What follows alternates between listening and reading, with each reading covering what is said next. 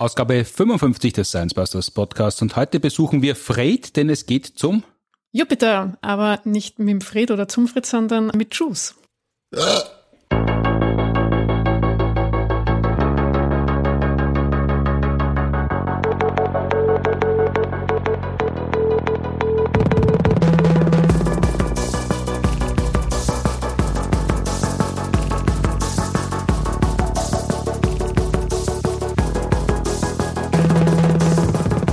willkommen zur 55. Ausgabe des Science Busters Podcast. Schnapszahl.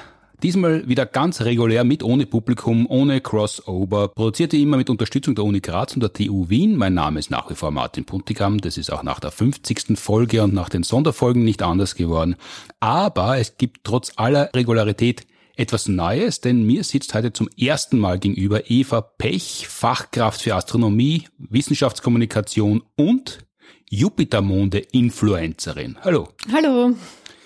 Letztes Mal in Ausgabe 54, in Teil 2 des Mitschnitts von der Live-Podcast-Show aus dem To the Sky, habe ich mit Florian Freistetter, Elisabeth Oberzaucher, Ursula Hollenstein, Lisa Krammer vom Mundart Podcast, Sprachwissenschaftlerin ihres Zeichens und Richard Hemmer und Daniel Messner, zwei Historikern vom Podcast Geschichten aus der Geschichte, unter anderem gesprochen über was Wolperdinger und die HPV-Impfung miteinander zu tun haben wie das Feinschmecken in die USA gekommen ist, was Seefahrt und Bockenimpfung miteinander zu tun haben, warum Deadline-Junkies Bücher schreiben dürfen, wenn sie einen Podcast machen und wie man bei Ex-Benedikt am besten ins Strudeln kommt. Bevor wir loslegen mit Ausgabe 55 und uns Richtung Jupitermonde begeben, gibt's noch eine kurze Produktinformation.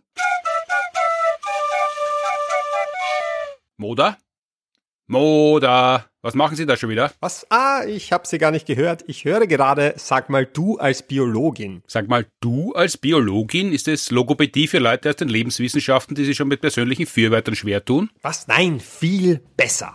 Das ist aus der Audible Original Podcast Serie Sag mal du als. Als was? Du als alles, das einen schlauer macht. Es gibt die Serie, sag mal, du als Physiker, aber auch, sag mal, du als Richterin, als Chemiker, als Psychologin oder eben als Biologin. Aha, und was hören Sie gerade? Momentan geht es darum, wie viel CO2 das Meer noch speichern kann und um die Frage, warum Seekühe in Deutschland auf Kneipentour gehen. Ja, weil ihnen im Meer wahrscheinlich zu viel CO2 ist. Oder zu wenig, weil sie lange rülpsen können wollen. Äh, Ich glaube, es ist besser, Sie hören selbst kurz rein. Eine Seite später, eine Seite später, auf Seite 206, beschreibt er einen gewissen Dynamosaurus imperiosus. Ja, genau wie übrigens T-Rex auch, äh, nur anhand von so ganz, ganz wenigen Knöchelchen. Und inzwischen sieht die Fachwelt als absolut gesichert an, dass alle Knochen, die der Henry Fairfield da vor sich liegen hatte, egal wie er sie genannt hat, zu einer einzigen Art gehören. Da hat dann auch der erste Name Priorität und bei gleichem Publikationsdatum, da zählt dann halt, welcher früher im Text erwähnt wurde. In jeder Folge sind zwei Expertinnen oder Experten und ein Journalist, der Ihnen die spannendsten Antworten entlockt. Mit viel Tiefe, aber stets locker und unterhaltsam. Mhm, klingt eh interessant, aber kostet halt vermutlich ein Vermögen. Gar nicht. Wer bereits ein Audible-Abo besitzt, zahlt dafür keinen Cent. Und weil Sie nichts Neues mehr lernen möchten, hören Sie als Biologe ausschließlich den Podcast über Biologie? Na, Es ist halt schon eine sehr coole Disziplin. Okay, und wenn Sie fertig sind, dann ziehen Sie mit den Seekühen um die Häuser? Sag ich nicht.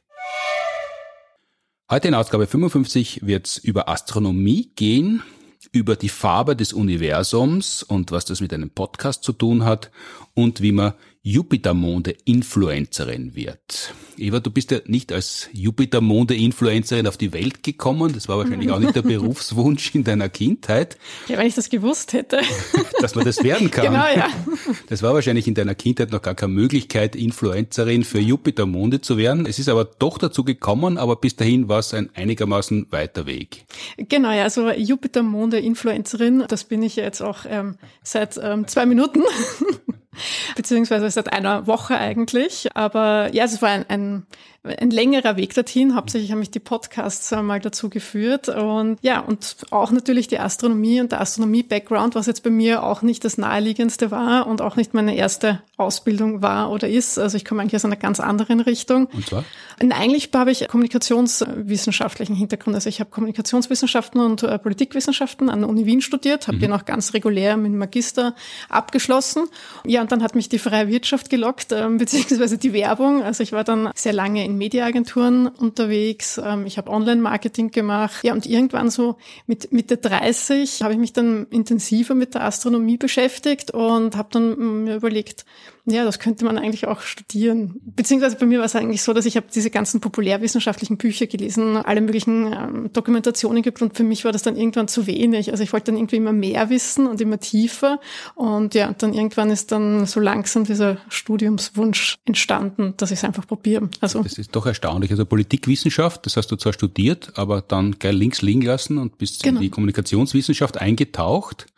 Genau, richtig. Ja. Obwohl ich eigentlich Politikwissenschaften sehr interessant gefunden habe. Also das Studium hat mich sehr interessiert, habe ich auch sehr gut gefunden. Ich habe auch immer wieder überlegt, ob ich das als Hauptfach ähm, dann nehmen soll, bin dann aber dann doch eher in Richtung Werbung gegangen. Also Werbung und der Marktkommunikation war da so der Schwerpunkt. Kommunikation in Kombination mit Wissenschaft spielt ja heute in deinem Leben noch oder wieder große Rolle. Aber was genau lernt man denn nur kurz umrissen, wenn man Kommunikationswissenschaft studiert? Ja, also die, die meisten glauben irgendwie so, dass man da eher so rhetorische Sachen oder eben so wie man so zwischenmenschliche Kommunikation, ähm, dass das eigentlich Thema ist und das stimmt aber überhaupt nicht. Also eigentlich ist es eher so die massenmediale Ausrichtung. Es geht eher um äh, massenmediale Kommunikation, beziehungsweise kann man sich dann eben auch festlegen in Richtung politische Kommunikation. Also das wäre dann eben eher alles, was eben so mit, den, mit der Politik zu tun hat. Der ähm, Politikjournalismus auch ist da dann dabei. Also man kann dann eben auch in die Journalismusrichtung gehen oder eben auch Mediensysteme, Medienpolitik äh, spielt da auch eine Rolle oder eben ein Zweig ist dann eben auch Werbung und Marktkommunikation, was dann eher in Richtung geht. Äh, Markenkommunikation auch, also wie Marken und Unternehmen kommunizieren, wie sich die ähm, positionieren können und wie die vermitteln. Also Kommunikation in, in einem sehr breiten Fach und dabei jetzt eben nicht die zwischenmenschliche, sondern alles, was ähm, ja, äh, die Gesellschaft betrifft ja, oder eben Aber Unternehmen. Das klingt ja trotzdem alles sehr abstrakt. Was, was macht mhm. man denn da genau? Also da beschäftigt man sich damit, wenn eine Firma eine Marke hat und ein neues Produkt auf den Markt bringt, wem man anspricht und wie man die Leute anspricht? Genau, also das wäre eben das klassische Marketing, dass ich mir dann halt eben auch im Zuge, also das war dann in, später in meinen Jobs bei den Mediaagenturen zum Beispiel, dann eben mein, mein Job, dass man eben, also dass der Kunde zu mir auf mich zugekommen ist, gesagt hat, wir haben jetzt ein neues ähm, Produkt herausgebracht oder ähm, ich habe zum Beispiel auch einen Kinofilmbetreiber ähm, als Kunden gehabt, es kommt ein neuer Film ins Kino und dass wir uns dann eben anschauen, okay gut, wie können wir den am besten jetzt unter die Leute bringen, dass, ähm, dass wir die richtigen Leute natürlich ähm, erreichen und dass das natürlich alles effizient. Und da gibt es auch sehr viele Kenndaten dann natürlich, wie man das alles dann, also das berechnet man eigentlich auch, das mhm. kalkuliert mhm. man und da gibt es eben so eigene Einheiten, also für die TV-Werbung zum Beispiel, also wirklich so diese, also da werden dann wirklich die Kontakte einfach gemessen und gezählt und mit denen eben auch geplant, dass man dann ungefähr eben sehen kann, okay, wie viele Bruttokontakte habe ich da jetzt erreicht zum Beispiel und was hat mich der vor allem auch gekostet. Also das ist dann am Ende des Tages natürlich dann auch immer eine wirtschaftliche Frage. Was ist ein Bruttokontakt? Na, das ist eben quasi, wie oft ich jetzt ähm, jemanden mit meiner Werbung erreiche. Und eben der Bruttokontakt ist das, wenn ich sie jetzt eben zweimal erreiche, dann zählt das zweimal. Und der Nettokontakt wäre aber, dass ich quasi sie jetzt nur einmal zähle, weil sie ja nur eine Person sind. Mhm. Und das wird tatsächlich berechnet. Also sagen wir, es gäbe jetzt Science Busters The Movie, die Verfilmung von unserem Jubiläumsbuch. Das kommt ins Kino und ich bin der Betreiber des Kinos und sage, da habe ich jetzt einen Film, ich bin ein Fan der Science Busters, aber ich weiß nicht genau, wie die Leute hinlocken soll. Wie würdest du da vorgehen? Naja, ähm, ich, ich würde gerne ein anderes Beispiel äh, bringen. Nein, weil es gibt ja die Science Busters im Fernsehen. Also mhm. Äh, ihr seid ja im, im ORF in der mhm. Show und da gibt's ja auch immer Reichweitenanalysen dann. Mhm. Äh, zum Beispiel, wie eben die, die Sendung von wie vielen Zuschauern, die gesehen wurde. Diese berühmten Blasendiagramme. Genau, zum Beispiel. Ja, und da gibt's ja dann eben davor und danach gibt's ja auch Werbeblöcke und die haben einen bestimmten Wert hat. Und das wird dann eben auch berechnet anhand von dem, wie viele Leute da in welcher Altersgruppe da dabei sind. Und je nachdem kaufe ich dann eben teurer oder günstiger ein. Aber das ist eher für die Firmen wichtiger, dass sie halt äh, einen Überblick über ihr Marketingbudget haben. Mhm sagt aber nicht wirklich was darüber aus, ob man die Leute dann auch tatsächlich erreicht oder nicht erreicht. Oder, oder kann man das wirklich so genau messen? Ist das nicht, es, ist das ja, nicht eine sehr kreative und intuitive Arbeit nein, letztlich? Es sind, es sind ja Studien dahinter. Es mhm. gibt ja zum Beispiel den Teletest oder es gibt dann immer auch wieder ähm, die Mediaanalyse, wo ja dann eben äh, Leser, Zuhörer, Zuseher eben gemessen werden. Mhm. Befragungen mhm. sind das, die da halt vonstatten finden. Und von dem wird das dann quasi skaliert und projiziert. Aber das habe ich schon lange hinter mir gelassen. Aber also. das war, das war äh, Verlegenheitslösung und dann hast du studiert oder du wolltest das da studieren oder das war im Kombipaket mit Politikwissenschaft dabei und dann hast du das halt mitgenommen? Naja, es war Publizistik und Kommunikationswissenschaften war damals noch ein kombinationspflichtiges Studium. Das heißt, man musste etwas Zweites dazunehmen und Politikwissenschaften war halt das klassische, die klassische Kombi eigentlich, also so wie Twini. Also das kommt einfach, also das war halt das meiste und was man halt kombiniert hat und was man da genommen hat, genau. Und ich habe dann aber die Abschlussarbeit habe ich dann nur in Publizistik geschrieben, also in Kommunikationswissenschaften. Hm, aber du wolltest das schon, weil du hast das ja fertig gemacht, also das ja, hat ja, dich schon genau, interessiert. Ja. Ja, das war, war jetzt keine Verlegenheitslösung und Nein, dann haben die Eltern gesagt, nicht, mach's fertig und dann. Nein, also ich habe also gerade so diese ähm, Markenwelt und alles so mit Werbung und so, das hat mich äh, schon sehr fasziniert. Also ich habe damals dann eben auch die Diplomarbeit über den ähm, Relaunch vom neuen Mini von BMW geschrieben mhm. und da eben die Kommunikationsmaßnahmen und gerade eben so alles, was in dieses Markenkommunikation, wie baue ich ein Markenimage auf ähm, oder eben im Fall von Mini, wie mache ich das, wenn es so schon ein altes Image gibt, ähm, mhm. weil da ja diesen Kultstatus ja hatte. Und dann habe ich ein neues Produkt. Wie mache ich das dann? Was nehme ich mit? Was lasse ich weg? Das habe ich super spannend gefunden. Also das war dann schon äh, sehr lange hat mich das begleitet. Also ich war dann nach dem Studium dann eine Zeit lang noch in München bei BMW, habe da ein Praktikum dann gemacht und dann hat es das mit den ähm, Agenturen ergeben, genau, dass ich dann in der Medienagentur war. Aber irgendwann einmal ist dir dann ja eigentlich fast die Grundlagenforschung in die Quere gekommen und da geht's ja eigentlich nicht um Marketing und um Markenbildung, sondern genau. um Erkenntnisgewinn. Ja. Das, ist, das ist ja fast das Gegenteil dessen, wo, wo, du herkommst. Ja, es war schon eine ziemliche Drehung. Also das, äh, es war aber nicht so geplant, das muss ich auch dazu sagen. Also weil eben, ich war dann äh, schon, glaube ich, zehn Jahre oder sowas in Agenturen unterwegs, habe den Job eigentlich ja schon auch gerne gemacht und habe gerne mit meinen Kunden zusammengearbeitet und habe dann eben begonnen, mich, also mich hat Astronomie immer schon fast fasziniert. Und eben dadurch, dass ich mich dann tiefer damit auseinandergesetzt habe und dann habe ich zu studieren begonnen. Ja, und manchmal passiert dann einfach, dass man sich dann irgendwie ja, verändert oder dass man Sichtweisen auch verändert. Mhm. Und ähm, wo ich dann einfach draufgekommen bin, dass jetzt dieses Agenturleben oder dieses ähm, Werbebranchenleben, dass mich das jetzt halt nicht ganz so ausfüllt. Und das ist halt dann, also es war immer schön, also gerade am Anfang, wenn man halt neu in diesem Job ist und man plant eine Kampagne und dann sieht man den Spot, den man geplant hat im, im Fernsehen, man sieht das Plakat, fährt man vorbei und denkt, oh, das ist meine Kampagne, das ist total super und das ähm, ist auch sehr befriedigend, also voll cool, das sind die Sachen, die ich geplant habe, aber das verschwindet dann wieder. Mhm. Und dann ist das Puff weg und also das hat dann irgendwie keine Substanz mehr irgendwann. Also am Anfang ist es total shiny und glamourös auch ein bisschen. Ja, aber es hat halt keine Tiefe. Also da fehlt dann irgendwas und das ist mir dann irgendwann abgegangen. Und ich habe dann auch also ein bisschen die Decke für mich erreicht. Und ich mir gedacht, okay, ich bin also auch schon sehr routiniert in dem Job, wo halt jetzt irgendwie die Herausforderung auch für mich ein bisschen fehlt. Und mit der Astronomie in dem äh, Studium habe ich dann gemerkt, okay, dass das etwas ist, was mich halt sehr begeistert, was mich neugierig hält, ähm, wo ich sehr viel lerne und diese Faszination einfach auch weiterzugeben. Und da ist dann so das erste Mal so ein bisschen die Überlegung auch entstanden, wie kann ich jetzt eben quasi meinen Kommunikationshintergrund mit der Astronomie, mit den Naturwissenschaften verbinden. Und da ist dann natürlich die Wissenschaftskommunikation, es liegt dann auf der Hand quasi, ja. Also dagegen entschieden, einen Rennstall zu kaufen und Fußballvereine Genau. Und dann bist du in die Wissenschaftskommunikation gegangen. Das ist jetzt ganz was anderes. Also das eine, das eine ist ein Beruf, von dem man leben kann. Das andere ist ein Studium, das man bezahlen muss. War das erste so lohnend, dass du da das zweite leisten hast können? Weil es ist ja erstens ein relativ schweres Studium. Ja, das stimmt. Zweitens dauert es ja eine Zeit lang. Ja, genau, vor allem wenn man halt äh, nebenbei studiert oder nebenbei arbeitet. Also das ist immer so eine Sichtweise, was man nebenbei macht. Und ja, natürlich musste ich Abstriche machen. Also Studium dauert dann natürlich auch gefühlt ewig, weil man halt das auch nicht so viel machen kann. Es ist dann auch so, dass jetzt eben, ich also mit Mitte 30 angefangen, jetzt auch nicht mehr ganz so schnell. Also man muss auch dieses Lernen wieder lernen und da braucht man kann dann einfach nicht so durchgasen durch das äh, Studium. Und ähm, ja, und natürlich hat man dann eben noch Verpflichtungen und geht einem arbeiten, verdient sein Geld. Und dann muss man halt schon Abstriche machen. Also ich habe dann halt auf Teilzeit ähm, reduziert. Das geht dann natürlich auch, der ganze Urlaub geht dann äh, darauf, dafür, dass man halt für Prüfungen lernt. Und ähm, ja, also wenn man dann Ferien an der Uni hat, ist man arbeiten. Und wenn man ähm, ja nicht arbeiten ist, dann lernt man für die Uni. Also das muss man dann schon auch wollen. Also da ist wahrscheinlich auch so ein bisschen Idealismus dann auch dahinter. Jedenfalls, das Urlaubsbedürfnis wird ja größer, je älter man wird. Man hat dann auch schon ganz andere Vorstellungen davon, wie das Leben ausschaut, weil die verbleibende Zeit ja weniger wird. Also da muss das wirklich eine große Leidenschaft gewesen sein. Du hast ja mittlerweile noch nicht ganz, aber schon sehr weit studiert, oder? Ja, genau. Also ähm, ein Jahr brauche ich wahrscheinlich noch, ja. Und dann bist du Astronomin?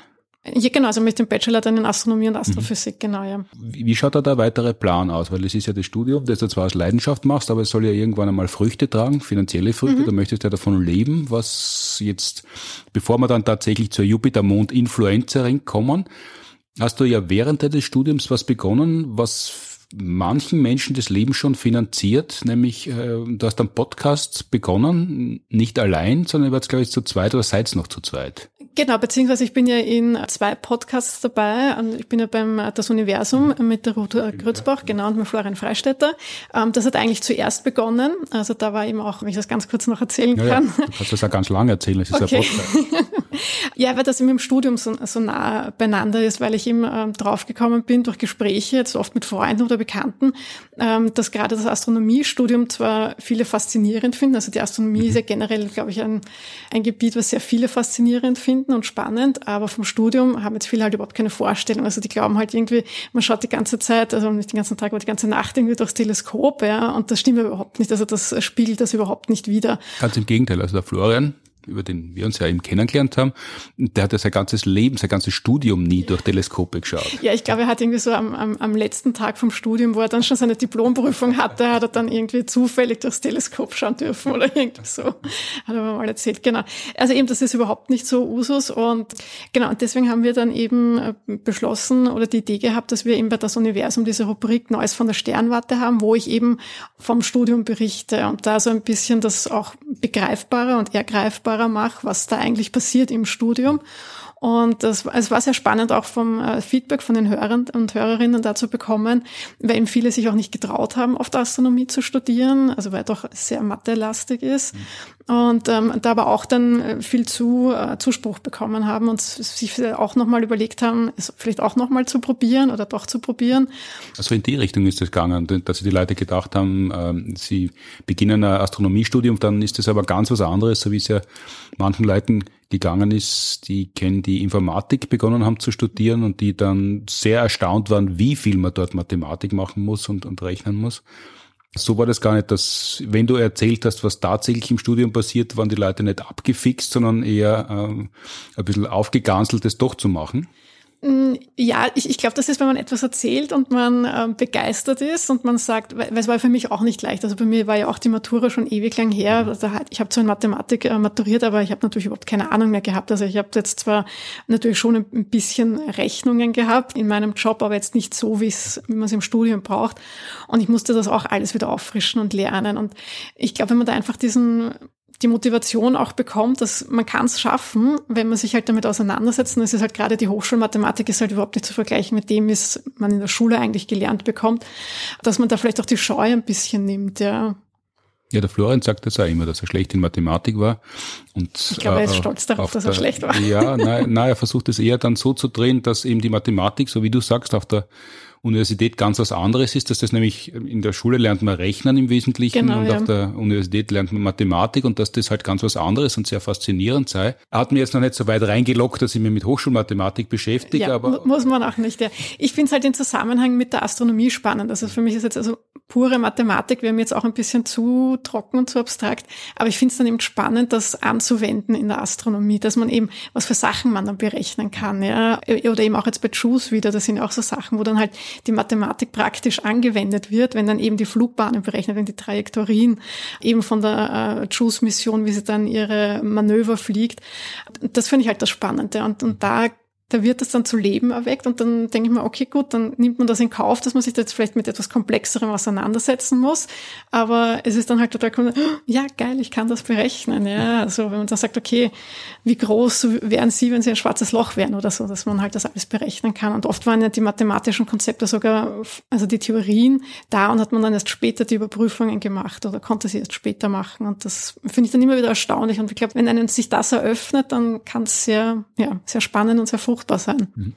Den ersten Schritt, da hast du, glaube ich, schon Astronomie studiert. Da hast du so ähm, an der Uni Krems noch ähm, einen, einen Zwischenschritt gemacht und hast dort über, über Wissenschaftskommunikation und astronomische Bilder Ähm, genau, also ich habe genau, also ich war dann noch so so wahnsinnig, ja, und habe dann ähm, neben dem Astronomiestudium noch ein zweites Studium begonnen, eben an der Donau-Uni Krems.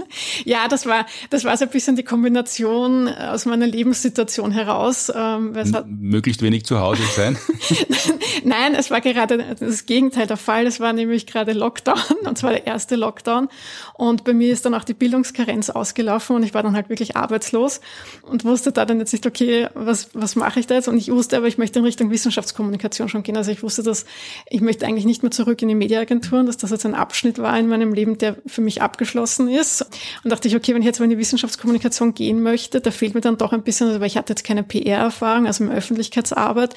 Und deswegen wollte ich mir dann eben noch Zusatzqualifikationen aneignen und also habe dann eben beschlossen, an der Donau-Uni Krems den Masterlehrgang zu machen in strategische Kommunikation und PR. Mhm. Und da habe ich dann eben eine Masterthesis im Bereich Wissenschaftskommunikation geschrieben und habe mir da eben dann ähm, astronomische Bilder genauer angesehen, beziehungsweise wie sich da der, der Kontext oder das Narrativ von den Bildern ändert, und zwar von der, vom wissenschaftlichen Paper, also wie jetzt im Wissenschaftler ähm, Bilder benutzen, um jetzt eben ihre ähm, Erkenntnisse mitzuteilen. Wie wird das dann aufgegriffen in den Pressemitteilungen und was machen die Medien daraus? Mhm. Und da habe ich mir so quasi die Reise der Bilder angesehen. Wie ändert sich da? Kriegen sie eine neue Bedeutung oder ganz eine andere? Und ähm, das habe ich mir dann angesehen und habe das da analysiert. Mhm. Und was ist dabei rausgekommen oder kann man das in, so in der Kürze nicht zusammenfassen? Ähm, naja, man kann schon, also es ist interessant, dass die, also wirklich quasi der das Nadelöhr oder wirklich der Punkt ist die Pressestelle. Also mhm. ähm, je nachdem, welche Geschichte sich die Pressestelle überlegt. Also Von der Institution, die jetzt die genau, Bilder Genau, also jetzt die, genau, das ist das Institut, was jetzt eben dieses Paper da veröffentlicht hat, also wo es jetzt diese Forschungsergebnisse gibt, wo es eben astronomische Bilder, weil Astronomie ist ja auch eine Bilderwissenschaft, also es hat ja sehr viele Bilder. Und je nachdem wird eben die Presseabteilung die Aussendung macht. Also wenn jetzt sagt, hey, wir haben tolle Bilder und das mit Faszination anreichert, dass es dann von den Pressestellen oder von den Journalistinnen ähm, eigentlich fast Copy-Paste übernommen wird. Also die übernehmen wirklich dieses Narrativ und dass da eigentlich diese ähm, kritische Auseinandersetzung ähm, fehlt da total. Also war nur ganz, ganz wenig eigentlich. Aber ist es tatsächlich in diesen Sitzungen so, dass dass ihr so sprecht und sagst, diese Bilder müssen wir mit Faszination anreichern? Ist das, ist das der, das Idiom? Ich, ich glaube, dass sich das manchmal, das ist einfach, glaube ich, so verführerisch oft bei diesen astronomischen Bildern, dass es sich so anbietet. Und weil es wir jetzt auch gewohnt sind, diese astronomischen Kalenderbilder zu sehen und zu bekommen. Also man hat ja immer von Hubble, ähm, den, das Weltraumteleskop, kennt man ja diese ganzen Bilder. Und dadurch ist halt einfach dieses Faszination Astronomie so gegeben. Und ich glaube, dass es dann oft einfach so verführerisch ist, wenn man ihm sagt, okay, man will jetzt, also man will ja seine Clippings haben, man will ja schauen, dass die Medien über einen berichten, mhm. dass man dann halt irgendwie sagt, okay, man geht mit diesem tollen Bild mal raus. Und oft passiert dann die Wissenschaft so ein bisschen durch die Hintertür. Also man nimmt als Aufhänger ähm, jetzt dieses tolle Bild, schaut euch das an und dann unten erkläre ich aber, was da eigentlich zu sehen sehen, ist, dass es eigentlich voll spannend ist, weil da sehe ich gerade, wie neue Sterne geboren werden, zum Beispiel jetzt, ja. Und das ist dann so ein bisschen durch die Hintertür. Mhm. Also das Konzept verstehe ich gut. Das ist ja dasselbe, was wir in Science Busters machen. Wir verkleiden uns, machen Witze und dann genau. Wissenschaft.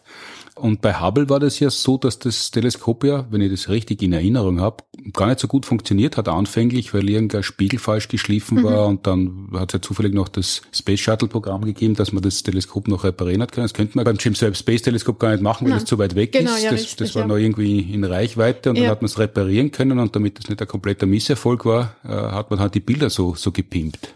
Ja, also es hat ja, also ich sage immer, dass Hubble halt eine Brille trägt, also weil es eben diese Korrektur eben haben musste.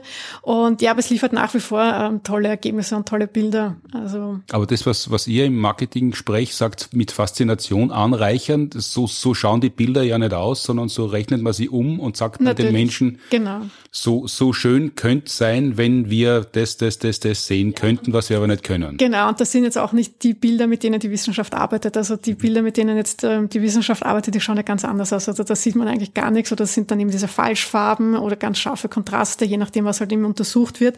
Und die Bilder, die wir kennen, das sind ja oft Überlagerungen, das sind ja mehrere Wellenlängebereiche, die ja dann ähm, quasi sichtbar gemacht werden, die da übereinander geschoben werden, dass man dann halt eben diesen Effekt dann hat. Mhm. Bist du jetzt fertig mit diesem Lehrgang? Hast du das auch gemacht? Genau, das habe ich abgeschlossen, ähm, mit sehr gutem Erfolg sogar.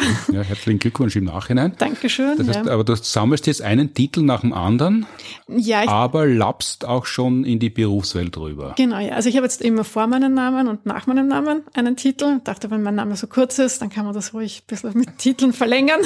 Ja, das hast du, glaube ich, im Nachhinein zurechtgelegt. genau.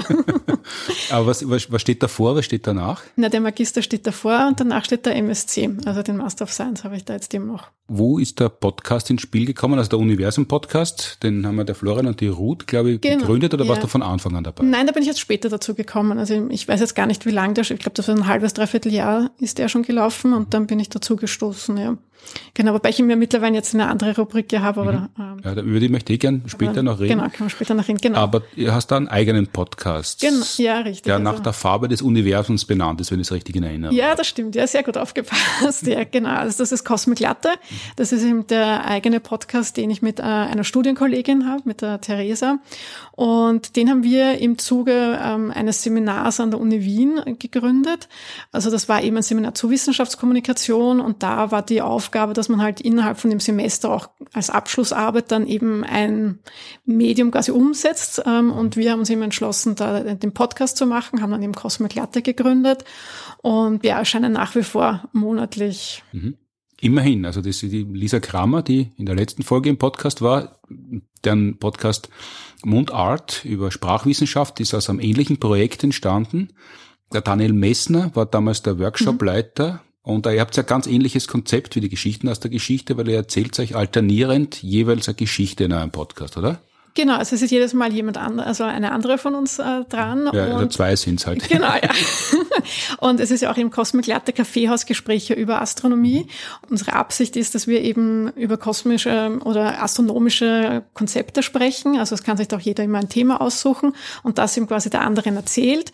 Und ähm, die Hörerschaft soll da eben so das Gefühl haben, als würden sie jetzt im Kaffeehaus quasi neben uns sitzen und uns zuhören und da quasi so nebenbei, also im, eben in lockerer Atmosphäre Neues über Astronomie erfahren. Ja. Mhm. Aber ihr nehmt es nicht im Kaffeehaus tatsächlich auf. Nein, wir nehmen es auch hier auf. genau, meistens mit einer Tasse Tee, gar nicht Kaffee, ja. Ja, und das ist ja selten, das hat der Daniela erzählt, dass diese Podcasts so lange überleben. Gibt es jetzt schon seit eineinhalb, zwei Jahren ungefähr? Äh, nein, im Juni wird's ein Jahr. Ein Jahr, aber Genau. immerhin, aber es gibt noch und ihr habt vor, das weiter zu machen. Normalerweise versiegen diese Podcasts ja gern nach kurzer Zeit, weil es ja doch viel Arbeit ist. Ja, das unterschätzt man gerne. Also es ist dann doch, man hat ja einerseits die Vorbereitung und ähm, ich glaube gerade wenn es jetzt eben auch ähm, doch jetzt auch über astronomische oder wissenschaftliche Themen geht, dann will man das ja eben auch ein bisschen recherchieren ähm, und das fundiert natürlich vermitteln. Das heißt, man hat schon ein bisschen mal von der Vorbereitung her ähm, und dann natürlich die Aufnahme und dann wir machen ja dann auch die, die Post-Production selber, also wir schneiden den ja selber und richten den ja dann her für die ähm, Veröffentlichung, schreiben die Shownotes. Das ist dann halt schon mit Aufwand natürlich verbunden und auch wenn wir jetzt nur monatlich erscheinen, ist es dann doch jedes Mal immer wieder ein Stress. Ja.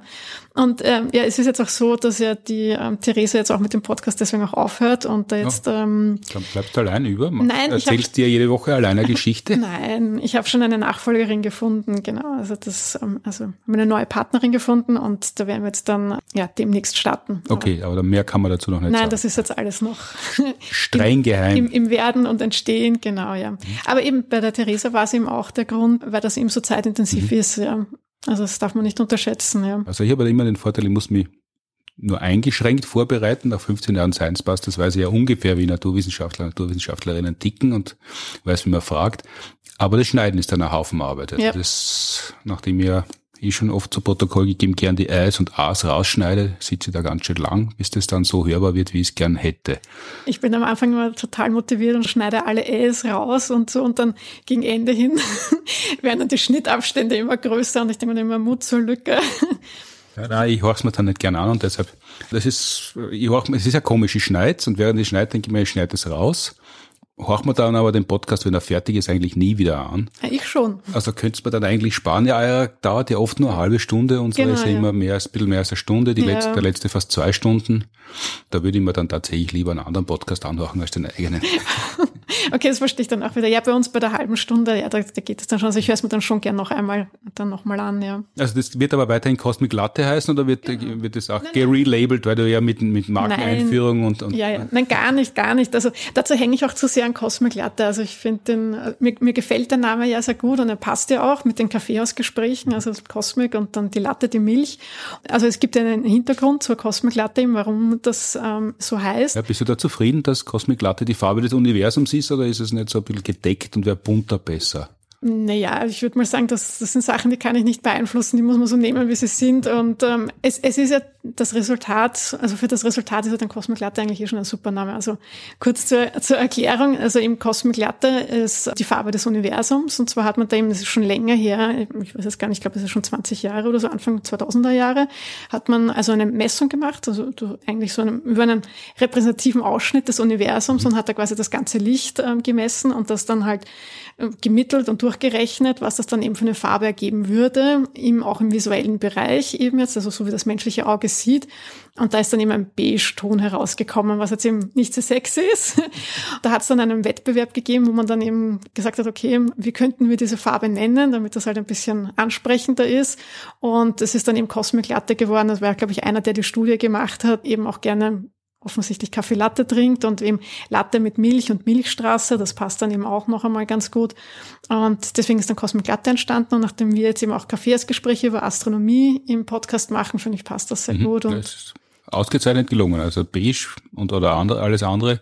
Und es, es, es hätte ja ähm, ein Akronym werden können, um jetzt endlich auf die Jupiter Stimmt, das machen ja Astronomen sehr gerne. Ja, und oft ist es ganz elend und diesmal äh, scheint es aber eine Spur besser gelungen zu sein. Dieses JUICE für die Mission, die vor wenigen Wochen Richtung Jupiter Monde gestartet mhm. ist. Wofür steht das denn? JUICE steht eben für äh, Jupiter Icy Moons Explorer. Ähm, und da sieht man dann eben schon ähm, das Ziel quasi der Mission, die eben da jetzt im Mitte April gestartet ist von der ESA. Also das ist ja eh wieder so ein um Dreiecken gebogenes Akronym, Natürlich. damit der Wort rauskommt. ja, aber, aber Juice ist doch, äh, finde ich es ganz nett, also es ist jetzt nicht so ganz. Und ähm, genau, da steckt eben schon die Icy Moons, also eben die, die Eismonde des Jupiters, ähm, was eben das äh, Zielobjekt ist ähm, von Juice, von der Mission eben, also beziehungsweise von der Sonne, die da eben unterwegs ist. Und zwar acht Jahre, also das, ähm, die ist jetzt länger unterwegs. Ähm, das ist ganz schön. Also die, die, die Pluto-Mission war ja deutlich länger noch unterwegs und da haben die Verantwortlichen gesagt, eine der größten Herausforderungen war nicht nur technisch dann, wenn die Sonde dort ist, das alles gut zu machen, sondern dass das Personal, das beim Start dabei war, dann überhaupt noch lebt, arbeitet und zur Verfügung steht und sie bis dahin so fortgebildet mhm. hat, dass es überhaupt noch mitmachen kann im Steuerungszentrum. Ja, aber ich glaube, das ist bei den meisten Missionen so, weil es ist jetzt bei JUICE eben auch, also da hat es auch mal acht Jahre gedauert, bis sie von quasi von der Idee zu dem ersten Entwurf, dann nochmal acht Jahre, bis man das alles gebaut hat. Dann ist jetzt JUICE acht Jahre unterwegs, bis es beim Jupiter ist ähm, und wird da dann eben bis 2035, glaube ich, da operieren. Also das ist, sind alles sehr lange Zeiträume. Ja. Und gerade wenn man das an den Arbeitsmarkt, an die Fluktuation denkt im Job, äh, ist das halt natürlich eine, eine lange Zeit, ja. Oder eben der Interessenslage. Also da sind Leute meinetwegen schon in einer Agentur bei der ESA und denken sie dann zwischendurch, äh, ah, Kommunikationswissenschaft und Marketing interessiert mich aber doch mehr. Ich lese immer Bücher, ja. äh, ich wechsle jetzt komplett. Genau. Und die fehlen aber dann wahrscheinlich, wenn sie irgendwas Maßgebliches mitkonzipiert haben, was, was man dann für die eigentliche Mission mhm. bei den Jupitermonden brauchen könnte. Genau, also muss man alles gut dokumentieren, gute Übergabe machen. Jetzt ist es ja alles andere als selbstverständlich, dass so eine Mission überhaupt gelingt. Das ist zwar komisch, dass zum Jupiter, das hat es glaube ich nur Vorbeiflüge bislang gegeben, aber noch keine Sonde, die wirklich nur Jupiter untersucht hat, oder? Na oh ja, es gibt ja die, äh, die Juno-Mission, mhm. die ist ja ähm, aktuell ähm, die im Jupiter-Orbit ist und äh, Galileo hat es auch gegeben. Mhm.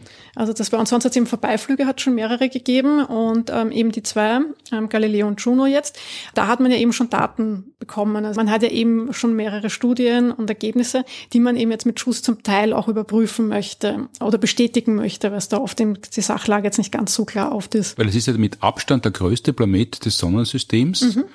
Da wäre es ja eigentlich naheliegend gewesen, dass man sich den als allerersten anschaut, war aber nicht der Fall, sondern das macht man halt jetzt.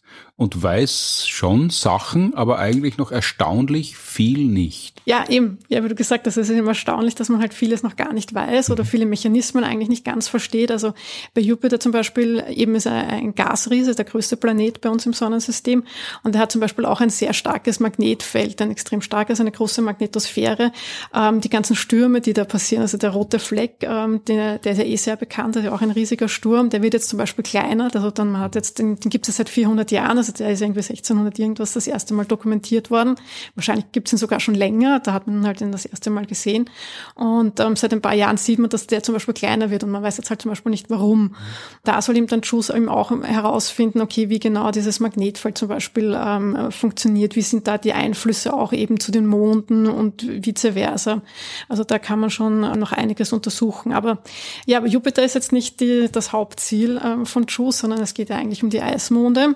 Da, da ähm, fliegt man eigentlich zu den Gesindehäusern. Man lässt äh, das Herrschaftshaus links liegen und fliegt zu den, zu den kleineren Häusern, die rundherum sind. Jupiter hat ja nicht nur so wie wir äh, auf der Erde einen Mond, sondern ich glaube 100 oder über 100 Monde. Ne, 92 Monde, 92 sind bekannt. Und ähm, für die JUICE-Mission interessant sind es eben diese Galileischen Monde, das sind eben die größten Monde. Das ist eben Io, ähm, Europa, Callisto und Ganymed. Wobei jetzt eben Io, der ist am nähersten von Jupiter dran. Der ist jetzt eher außen vor bei der Mission, weil er eben auch einfach zu nah dran ist. Und da sind dann einfach die Strahlungen schon viel zu groß und viel zu stark. Und da kann, also da würde, würde JUICE dann auch gefährdet sein. Also dass dann zu viel von der Strahlung abbekommt und beschädigt wird. Mhm. Welche, Deswegen, welche Strahlung ist die kosmische Strahlung? Kannst du ähm, ne, das sind die Magnetfelder vor allem. Und genau, und das sind dann halt einfach, also da passieren halt dann total viele Sachen und ähm, Ionisierung und das ist dann halt alles dann schon viel zu, zu stark. Also da kann man dann nicht so nah ran. Und ähm, Jo wird ja auch ähm, zum Teil richtig durchgeknetet von den Gezeitenkräften auch und ist eine ganz andere Welt auch als die anderen ähm, drei Monde. Aber die drei anderen Monde sind eben, also auf Io ist eben Vulkanismus, der ist eben ganz anders. Und die drei anderen Monde, das sind ja im Eismonde, also die sind ganz anders von der Beschaffenheit. Aber eben jetzt für Juice insofern interessant, weil man da eben Messungen gemacht hat und gesehen hat, dass die offensichtlich unterirdische Ozeane haben. Und das ist jetzt eben das, was man dann hauptsächlich auch untersuchen möchte und sich anschauen möchte. Man kann ja in die Versuchung kommen, Planeten zu sagen zu diesen Monden, weil die sind ja riesig, oder? Genau, also es ist eben auch so, dass Ganymed, der, der größte, der ist also groß wie, äh, größer als Merkur und Pluto. Und wenn sie jetzt nicht quasi in der Umlaufbahn von Jupiter wären, könnte man die auch durchaus als Planeten bezeichnen. Ja, also sind fest ja, und hätten da schon und gar nicht hat ihm auch ein Magnetfeld sogar. Also das ist ähm, auch einzigartig, ist der einzige Mond. Quasi Pech gehabt, dass der Nachbar so groß ist, sonst wäre er ein Planet. Genau, ja. Wobei es ist, es ist auch das Interessante, weil dadurch, dass Jupiter so groß ist und die Monde auch so, so schön um Jupiter ähm, kreisen, ist das mhm. fast wie ein Minisystem, das man sich da anschauen kann in unserem Sonnensystem. Und ähm, im Jupiter als Gasriese kann es dann eben auch noch einmal Erkenntnisse liefern, die wir dann bei Exoplaneten zum Beispiel anwenden können und da dann eben auch nochmal schauen.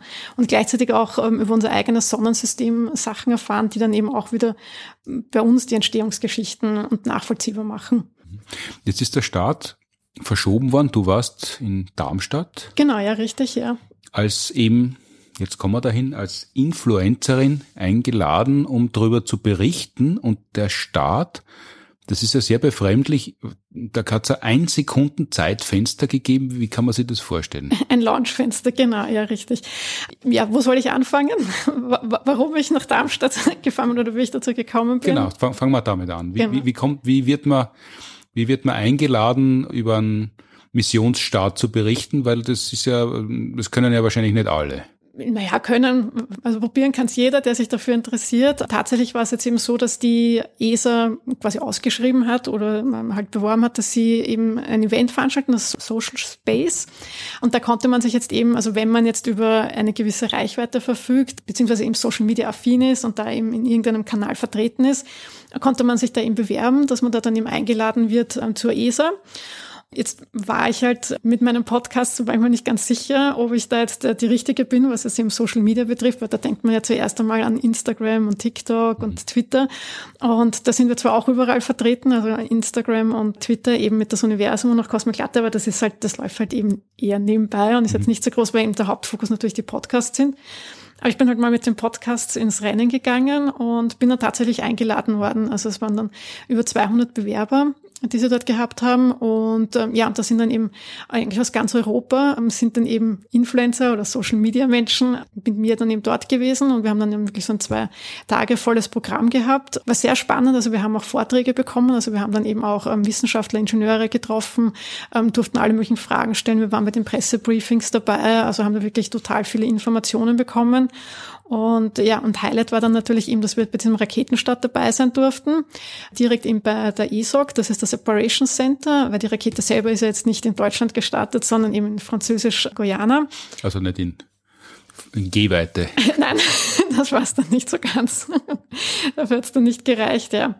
Ja, also so bin ich da äh, dazu gekommen, dazu gestoßen. In Influencer, Influencerin, die meisten Menschen stellen sich ja, so wie ich, äh, das drunter vor, was stereotyperweise äh, transportiert wird, nämlich wenn es Frauen sind, sind es leicht geschürzte Frauen, die gern Schminktipps geben oder andere Sachen verkaufen. Wenn es Männer sind, sind sie aufgepumpt, gern mit bloßem Oberkörper und sagen, wie ein richtiger Mann sie benimmt.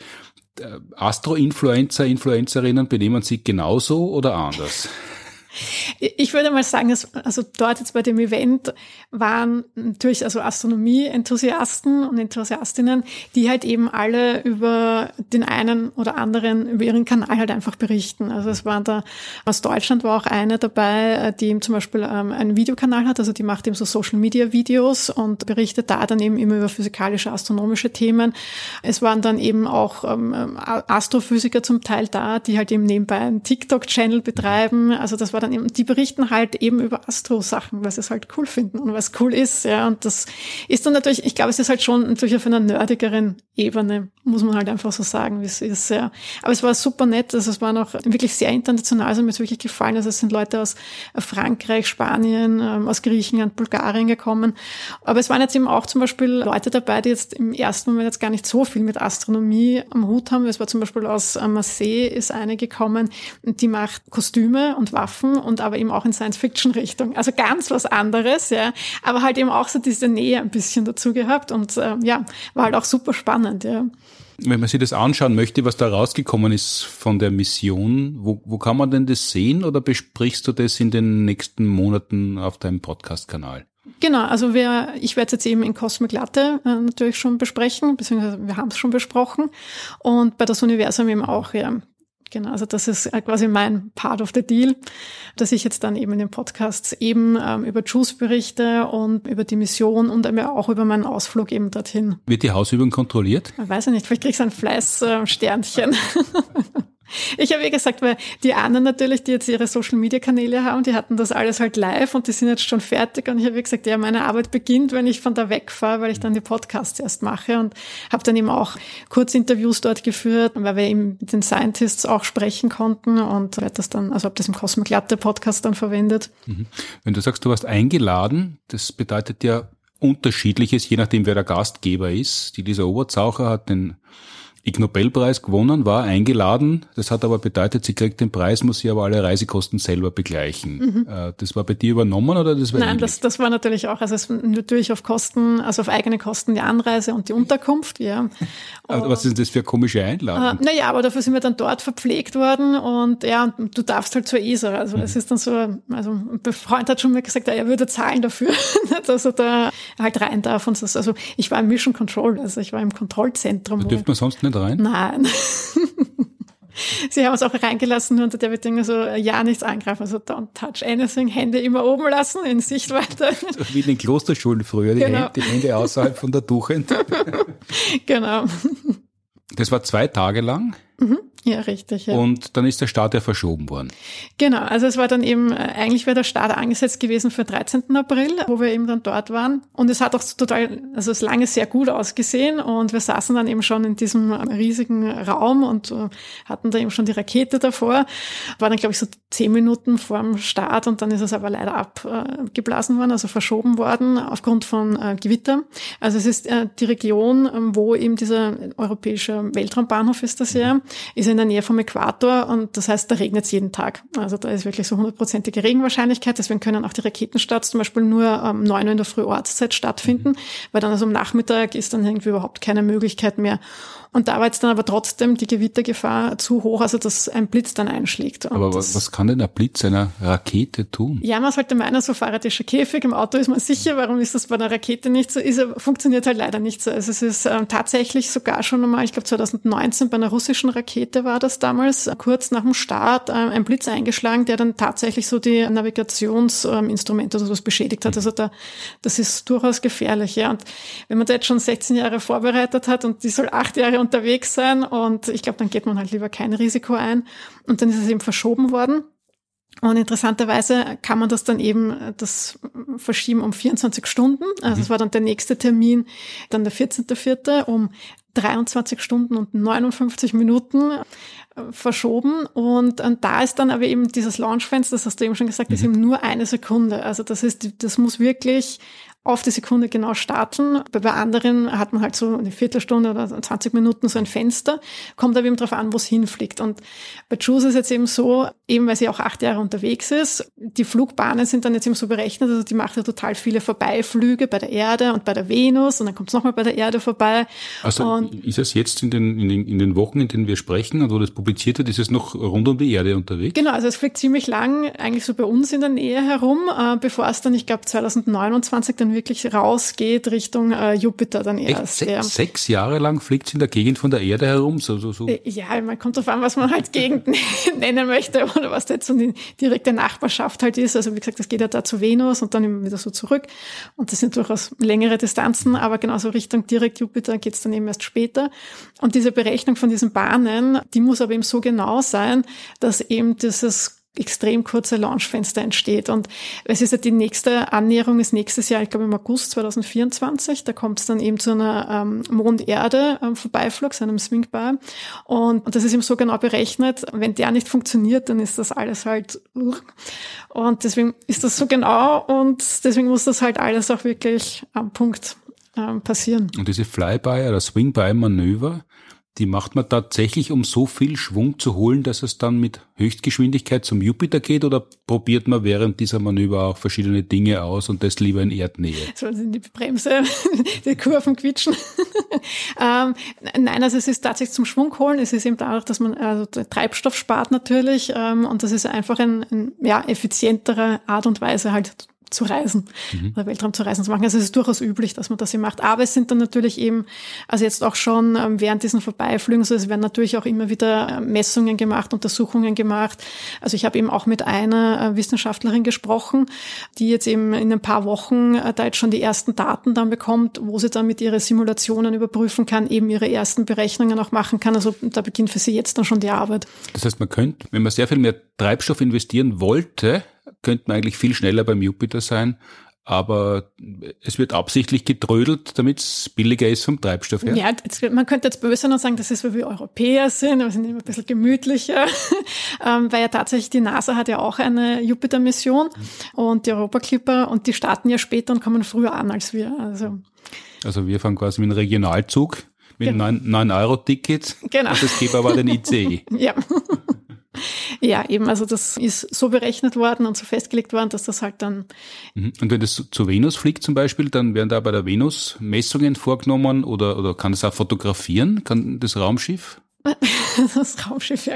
Also die Sonde, aber genau, ja, ja. Könnte, könnte im Vorbeiflug könnte das Foto, könnte die, die genau, Sonde also Fotos machen? Na, es hat eine Kamera installiert, also mehrere sogar. Es gibt ja sogar schon Selfies, also es hat ja schon ähm, Selfie-Bilder geschickt. Die ersten Bilder sind schon da, wo man eben sieht, dass er sich von der Erde entfernt, die Sonde. Also es gibt eine Kamera an Bord, auch eine optische, ähm, die Janus-Kamera. Ähm, da kann man natürlich schon immer wieder, also wird immer wieder laufend Untersuchungen auch gemacht, aber es ist jetzt eben nicht der Hauptfokus. Ja. Mhm. Janus heißt sie deshalb, so wie man glaubt, dass Janus heißt, sie in zwei Richtungen fotografieren kann? Das weiß ich jetzt nicht, aber das ist wieder eines von diesen lustigen ähm, Akronymen, ja, die wir Ach so, so gerne das haben. Genau, weiß ich aber jetzt tatsächlich nicht, wofür äh, Janus jetzt genau steht in der, in der Kamera. Ich schau mal. Nein, ich weiß nur, dass das immer ein optisches Kamerasystem ist.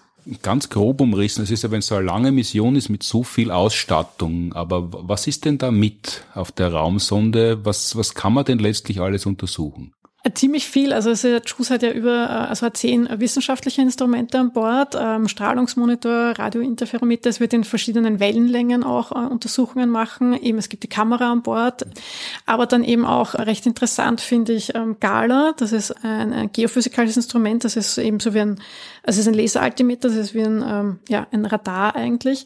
Und damit soll eben wirklich die Oberfläche erfasst werden äh, von Ganymed hauptsächlich. Mhm. Das ist ja die Haupt, äh, das Hauptziel.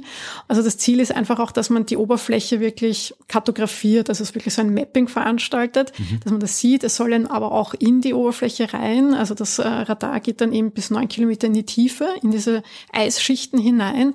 Und eben, dass man da dann eben herausfindet, ob da dann eben flüssiges Wasser ist. Also man hofft, dass man das auf Wasserlinsen trifft, ähm, dass man eben dann sieht, ob da ein flüssiges Wasser schon da ist. Was trifft man, wenn man eine Wasserlinse trifft? Was, was kann man sich unter einer also, Wasserlinse äh, vorstellen? Ja, nein, eine Wasserlinse ist einfach nur quasi, wenn da halt die dicke Eisschicht ist und dann gibt es ja vielleicht so kleine Einschlüsse, wo dann eben Wasser ist. Mhm. Also und dann flüssiges, genau, ja. Das, das so wie eine Luftblase halt. Absorbiert anders, reflektiert genau, anders ja. und das kann man dann messen. Genau, ja, eben, ja. Und die Hoffnung ist, nehmen wir mal an, dass unter diesen Eisschichten nicht nur flüssiges Wasser ist, sondern man möglicherweise sogar Spuren von Leben entdecken kann oder das könnte die Sonde nicht? Äh, naja, direkt eben nicht. Also es sind hauptsächlich indirekte Messungen oder eigentlich Ableitungen, die man dann machen kann. Es geht jetzt auch nicht darum, außerirdisches Leben per se zu entdecken. Also man sagt, man entdeckt jetzt Mikroorganismen oder sonst irgendwas, sondern es geht eben hauptsächlich jetzt um die Erfassung und eben auch zu sehen, eben die, gibt es diese, also dass es diese unterschiedlichen Ozeane gibt, aber wie die eben auch sind, ja. Und dass man da dann eben herausfindet, okay, sind das lebensfreundliche Bedingungen? Das heißt, könnte da unter Umständen Leben entstehen? Da kann man das dann eben auch ähnlich vergleichen wie bei uns, die Tiefsee oder eben auch, ist ja auch bei uns das Leben eigentlich im Wasser entstanden und man kennt ja auch diese Unterwassergesiere, da ist ja auch immer total viel Leben, obwohl es eigentlich total heiß ist, da bei diesen heißen Quellen und da ist ja auch blühendes Leben eigentlich und das soll dann eigentlich auch so ein bisschen verstehen, wie bei uns das Leben entstanden ist. Und dann wollen wir eben auch sehen, okay, sind da vielleicht auch die, die Lebensbedingungen so freundlich, dass da eben etwas entstehen könnte. Und das ähm, ist dann eben auch wichtig für weitere Missionen, dass man da dann einfach schaut, okay, wo können wir weiter schauen, wie dick sind diese Eisschichten tatsächlich. Also das, man geht davon aus, dass eben diese ähm, Eisschichten auf der Oberfläche, dass sie doch ein paar hundert Kilometer dick sind. Das ist ja doch ordentlich dick. Das, das heißt, wie, wie, wollte man, wie würde man da runterschauen wollen? Weil naja, das, das kann man eben nicht. Das sind dann alles so indirekte Messungen, die man eben macht. Also bei Ganymed ist es zum Beispiel auch das Magnetfeld und dass man da aufgrund von eben von dem Magnetfeld und wie sich das verhält und wie sich das eben ist, dass man da auf, einen, auf Salzwasser unterhalb äh, schließt. Also man macht eben so indirekte ähm, ja, Kenntnisse eigentlich. Ja, dann sagt, okay, da muss Salzwasser sein, weil das ist dann wieder, das leitet anders als normales also Wasser und ähm, dadurch entsteht, also man will ja auch verstehen, wie dieses Magnet Magnetfeld überhaupt, dass das so stabil ist und wie das zustande kommt. Und das kann man sich eben zum Beispiel durch so, eben durch einen Ozeanen unterirdischen dann erklären. Wie wissen das, wenn so, so eine Mission geplant wird? Vor 16, na vor acht Jahren und dann geht's noch acht Jahre dahin. Jetzt 16 Jahre sind in der Technologie unfassbar langer Zeitraum. Also das, was vor acht Jahren modern war oder was man sich vorgestellt hat, was in acht Jahren auf der Höhe der Zeit sein wird, ist es ja wahrscheinlich nur noch zum Teil. Und jetzt wird man sich ja unter Umständen in den Ohr speisen, dass man vor acht Jahren nicht gewusst hat, dass man ganz was anderes machen hätte können. Das ist immer das Manko von diesen Missionen, dass, dass die Planungszeit so lang ist, dass man dann, wenn man unterwegs mhm. ist, eigentlich viel mehr herausfinden könnte, wenn man denn schneller mm, das machen könnte, was man aber nicht kann, weil die Planungsräume eigentlich so, so lang sind. Naja, das ist ein bisschen Hettivari. ähm, aber natürlich ja, kann man jetzt nicht, ja, kann man jetzt glaube ich auch nicht beschleunigen. Also es sind tatsächlich sind es ja 16 Jahre schon, das war ja vor acht Jahren die erste, ähm, also vor 16 Jahren die erste Idee schon. Mhm. Ähm, also da muss ich das ja politisch durchsetzen, das dauert ja immer. Ja, eben genau. Also man braucht ja auch dann natürlich die Finanzierung. Es muss ja dann eben die ganzen ähm, Instrumente, die werden ja dann zum Teil ja auch natürlich konstruiert, ähm, gebaut ähm, und eben für die diversen Studien ähm, natürlich dementsprechend angepasst. Aber ja, natürlich kann immer passieren, dass da jetzt irgendwie keine Ahnung, ob da jetzt ein großer Durchbruch oder sowas bei irgendwas, aber ja, ich glaube, damit muss man da wahrscheinlich ein bisschen leben. Wenn, wenn du sagst, jetzt bei der Mission wird einiges untersucht und man schaut einmal grundsätzlich, kommt die Sonde wieder zurück oder, oder bleibt die dort in der Gegend und stürzt irgendwo ab? Ja, genau. Also die bleibt dort in der Gegend. Also JUICE wird eben auch Vorbeiflüge beim Jupiter zuerst machen, ähm, sich dann Europa anschauen, den Eismond, und dann eben äh, Ganymed umrunden und dann bei Ganymed auch in einen Orbit gehen. Also das ist auch eine Premiere. Das ist dann die erste Sonde, die wirklich in einem Orbit um einen fremden Mond ist, also der jetzt eben nicht unser Mond ist, und äh, wird da dann, glaube ich, acht Monate oder so da seine Kreise ziehen, Messungen machen und ja, aber dann irgendwann es geht halt dann der Treibstoff aus und dann wird es in Ganymed stürzen. Mhm. Aber mit welchem Treibstoff fliegt die Sonde? Das weiß ich nicht, wie viel Oktane da getankt hat. Na, weil er ausgehen kann, weil es könnte ja irgendeine äh, Radioquelle sein, dann geht es sehr lang oder eben Sonnenenergie genauso oder ist das dort Na, schon viel zu schwach? Naja, sie hat ja ähm, Solarpaneele, mhm. also es sind ja 85 Quadratmeter und es fliegt ja auch dorthin mit diesen Solarpanelen. Das ist ja auch so quasi ein, ähm, ja von der ESA quasi ein Statement, dass sie ja eben zum Beispiel nicht ähm, Radio, wie heißt das jetzt äh, also dass sie halt eben äh, Solarenergie nutzen. Mhm. Und ja, aber trotzdem braucht man dann eben immer zu diesen Aussteuerungen oder so, äh, ist, ist es dann halt schon, dass man da irgendeinen Treibstoff braucht, dass man es halt irgendwie steuern kann. Oder das, das weiß ich jetzt selber nicht so genau. Also deshalb ist die Lebensdauer nicht und wie beim Perpetuum mobile endlos. Genau, wenn es ist nicht endlos, genau, und irgendwann stürzt die dann einfach rein, ja. Und kann aber auch viel länger dauern als geplant oder das, damit ist es dann auf jeden Fall vorbei. Weil es ist ja manchmal bei Missionen so, dass die viel, viel länger äh, funktionieren. Aber im James Webb Space Teleskop ist der Start so gut geglückt, wird ist erzählt worden, dass es länger arbeiten kann. Naja, es ist Hubble ist ja auch so ein, ein, ein Beispiel. Das äh, ist ja auch schon seit 20 Jahren oder über 20 Jahre in Funktion und das funktioniert noch immer und das ähm, ist ja auch viel länger als geplant jetzt eigentlich schon. Ähm, die ISS ja auch fast.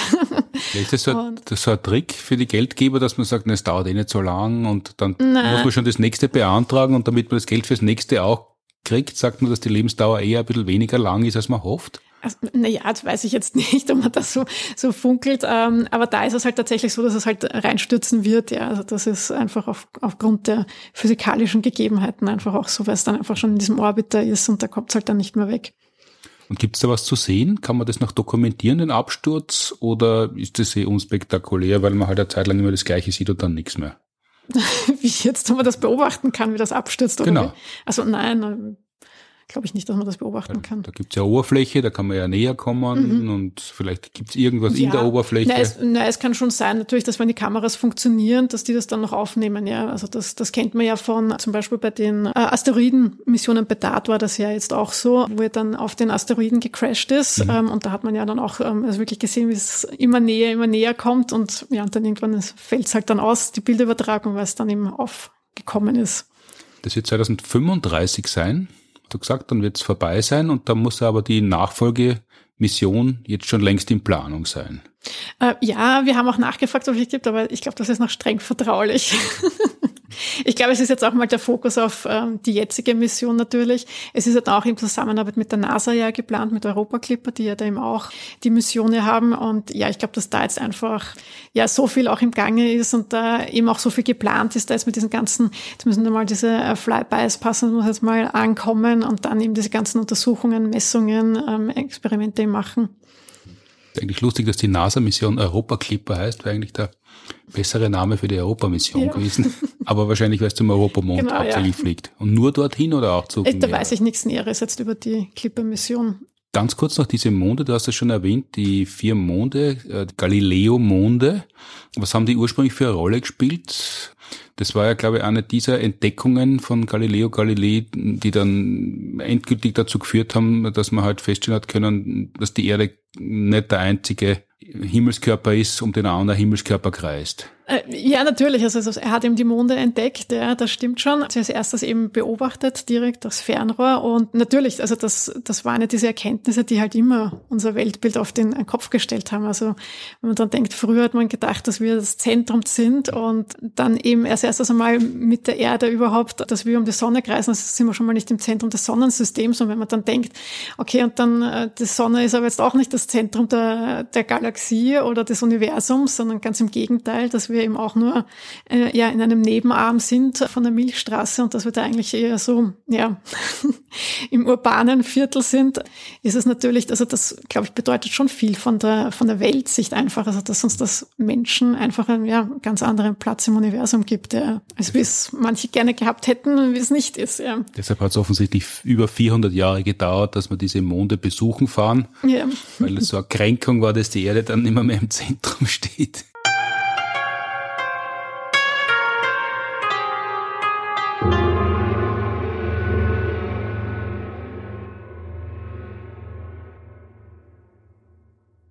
Jetzt werden da quasi fremde Welten erkundet, soweit wir das halt zusammenbringen mit den Geschwindigkeiten, die Sonden zusammenbringen, mit den technischen Möglichkeiten, die wir haben. Das Gehirn, das wir zur Verfügung haben, kann sich aber ganz andere Welten ausdenken und da kommen wir wieder zurück auf diese Rubrik Science Frames, mhm. die du im Universum Podcast befüllst, seit kurzer Zeit.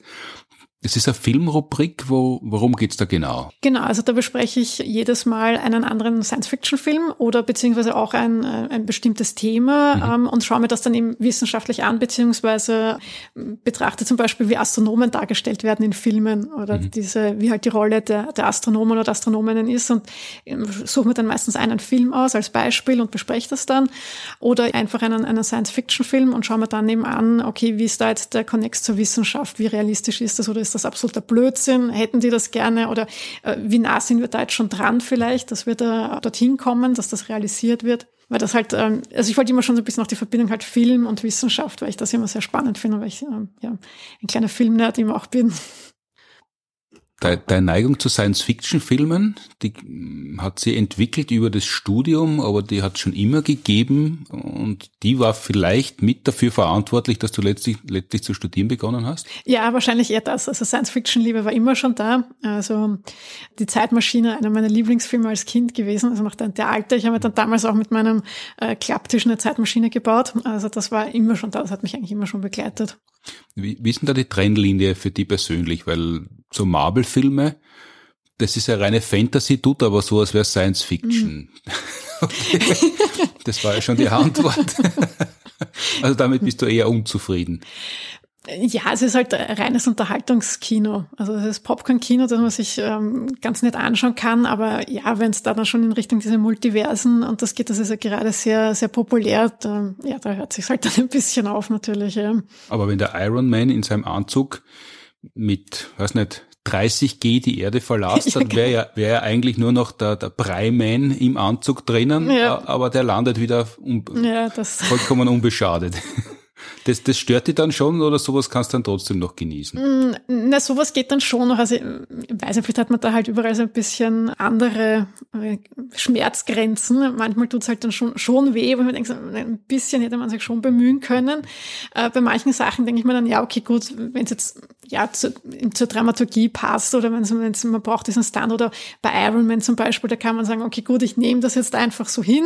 Das ist so, der hat da seinen super Anzug und das funktioniert, soll so sein, ja. Also. Ja, der hat es ja oft eilig. Der hat ja nicht acht Jahre Zeit, um genau, ja, der war schneller zu machen, sondern der muss ja gleich wieder da sein, weil er ja noch eine Firma hat. Genau, ja eben. Das, das, ist diese Doppelbelastung. Das kenne ich ja auch, ja, mit Arbeit und Studium.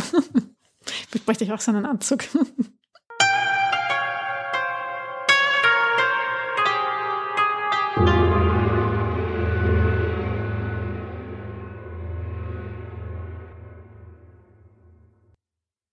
Bevor wir wie immer zu Hinweisen, Tipps und Ankündigungen kommen, was den Podcast immer ausgleiten lässt, noch ein, ein ganz besonderes Vorkommnis beim Raketenstart von JUICE. Die Rakete war eine Ariane-Rakete. Mhm, genau, und die ja, Sonde heißt 5, JUICE. Oder die Mission heißt JUICE und die Sonde auch. Ja, ja beides. Nämlich das eine war, äh, dadurch, dass es verschoben worden ist, warst du ja nicht mehr in Darmstadt, sondern hast den Raketenstart ganz woanders mitbekommen, oder? Ja, das war ein bisschen bitter, weil ähm, das wird ewig der Raketenstart sein, wo ich an und für sich bei der ESA eingeladen war, ähm, wirklich da live dabei zu sein. Und das hat dann damit geendet, dass ich äh, auf der Landstraße am Handy äh, den Raketenstart äh, beobachtet habe, weil ich dann eben schon am Rückweg war äh, von Darmstadt, ja richtig. Also Landstraße in dem Fall ist jetzt mitten in Wien, also das ist nicht die Landstraße am Land, sondern Nein, das war noch eine Landstraße Landstraße, äh, Landstraße, ja, ja, genau. Landstraße, also, Landstraße. Ja, genau, ja. Also ich bin gerade gelandet, also ich bin äh, geflogen und war dann, bin gerade in Wien gelandet und war dann eben von Schwächert am Weg nach Baden und äh, ja, bin dann rechts reingefahren und haben es dann am Handy angesehen. Echt und weinend vor dem Handy, dass du nicht in Darmstadt dabei sein hast können? Nein, eigentlich gar nicht, weil es war tatsächlich, waren diese zwei Tage so cool und aufregend und dadurch, dass ich eben auch dann diese Führung hatte und mit so vielen Leuten einfach sprechen konnte, war das irgendwie schon, das war für mich schon so greifbar und so, so toll eigentlich und ich habe dann nur gesehen, so, oh, das ist das Kontrollzentrum, da war ich gestern, ich bin gestern auf diesem Stuhl gesessen und ähm, das, das, also das war dann einfach cool und das war dann, ähm, ja, also es hat für mich total gepasst. Ja. Natürlich wäre ich gern dabei gewesen, dann noch einmal so diese Atmosphäre da dann ja, mitzubekommen, aber war auch so toll, ja. Ja, du hättest ja dort auch nur Fernsehen geschaut im Wesentlichen. Ja. Richtig, genau, das ist es ja. Also wir sind ja dort, das, das war ja am, am Donnerstag, am Tag davor ja auch so, dass wir eben auch zusammen in einem Raum gesessen sind und auch nur die Übertragung gesehen haben. Also von dem her ist es jetzt so, ist jetzt nicht so viel anders gewesen. Sehr, sehr viel näher dran äh, und sehr viel liver war ein anderes Lebewesen als ihr in Darmstadt im Kontrollzentrum, nämlich, äh, wenn das kein Artefakt war, was es aber offensichtlich nicht war, ist ein Faultier kurz vorm Raketenstart ins Bild gerückt. Ja, und zwar ziemlich fotogen, wie ich finde. ja, das saß da plötzlich auf der, also eh zwei, drei Minuten ähm, vor dem Start hat man dann plötzlich dieses Faultier entdeckt, das da eben auf der Wiese saß, eh ganz unüblich eigentlich für die Tiere. Und das wurde dann aber gerettet. Also es ist dann ähm, abtransportiert worden und man hat es in Sicherheit gebracht. Das war ein Happy End, aber ziemlich cooles Fotobombing. Aber wie kommt der Faultier auf die Wiese neben, neben in der Abschussrampe? Naja, es ist, es ist ja an und für sich ist das ja ein, ein großes Naturgebiet drumherum. Also es ist die Lage von äh, dem von dieser Abschussrampe ist ja beim Meer gelegen eigentlich, also aus Sicherheitsgründen auch, dass da eben, wenn es mhm. eben irgendwas passiert oder sie abstürzt, dass das eben nicht auf ein bewohntes Gebiet oder so passieren kann. Das heißt, dass von der einen Seite ist ein Meer und rundherum, glaube ich, sind 700 Quadratkilometer Dschungel mehr oder weniger. Also ja, kann dann schon mal passieren natürlich, dass da. Die Spaziergänger hat direkt in die Kamera geschaut. Ja, das Foto ist super. Und ist dann sofort Merchandising-Objekt geworden. Ja, genau. Und das ist dann, also es gibt dann eben jetzt dieses Faultier-Astronauten-Maskottchen. Ähm, kann man mittlerweile sogar schon einen Sticker kaufen. Ich finde es ja super. Und es hat ja dann auch ähm, gleich diesen Spruch irgendwie so langsam zum Jupiter, was wieder passend ist, nachdem es ja eh acht Jahre dauert, die Reise. Also mit dieser Langsamkeit und dem Faultier und so, äh, irgendwie passt das schon, ja. Und es schaut sehr süß aus. Und damit kommen wir langsam Ganz auch, auch zum Schluss. Nur nicht hudeln. Ja, zu den Live-Terminen am Anfang. Gravuzzi Grapuzzi. Sind Betsy und die Science Busters da? Ja! Und zwar vom 3. bis 7. Mai im Urania Puppentheater in Wien. Da haben wir das Vergnügen, mit Betsy und Kasperl in der Märchenstadt über Raumfahrt zum Mars zu sprechen. Und weil es dort so kalt ist, gibt's am Ende Eis, streng wissenschaftlich zubereitet. Fast alle Vorstellungen sind erfreulicherweise bereits ausverkauft um die wenigen Restkarten zu zählen, reichen mittlerweile die Finger von zwei Händen. Science Busters for Kids, die quasi reguläre Show für Kinder ab neun Jahre plus minus, spielen wir im Juni wieder und zwar am 17. Juni im Theater im Park. Auch da gibt's nur noch ganz wenige Restkarten, weshalb wir die Show am 16. September eben dort wiederholen. Dafür gibt es momentan noch genug Tickets, aber auch da läuft der Vorverkauf bereits sehr gut. Also nach dem Sommer wird es eher nur noch wenige Restkarten geben, wenn überhaupt. Die aktuelle Live-Show der Science Busters, die Abendshow quasi Planet B, gibt's zu sehen am 9. und 26. Mai im Stadtsaal in Wien.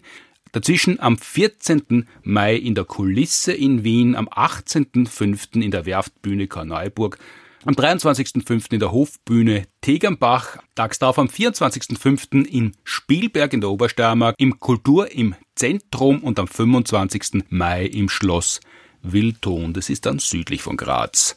Am 2.6. spielen wir im Konzerthaus Weinviertel in Ziersdorf und am 3. Juni kommen wir auch wieder mal nach München.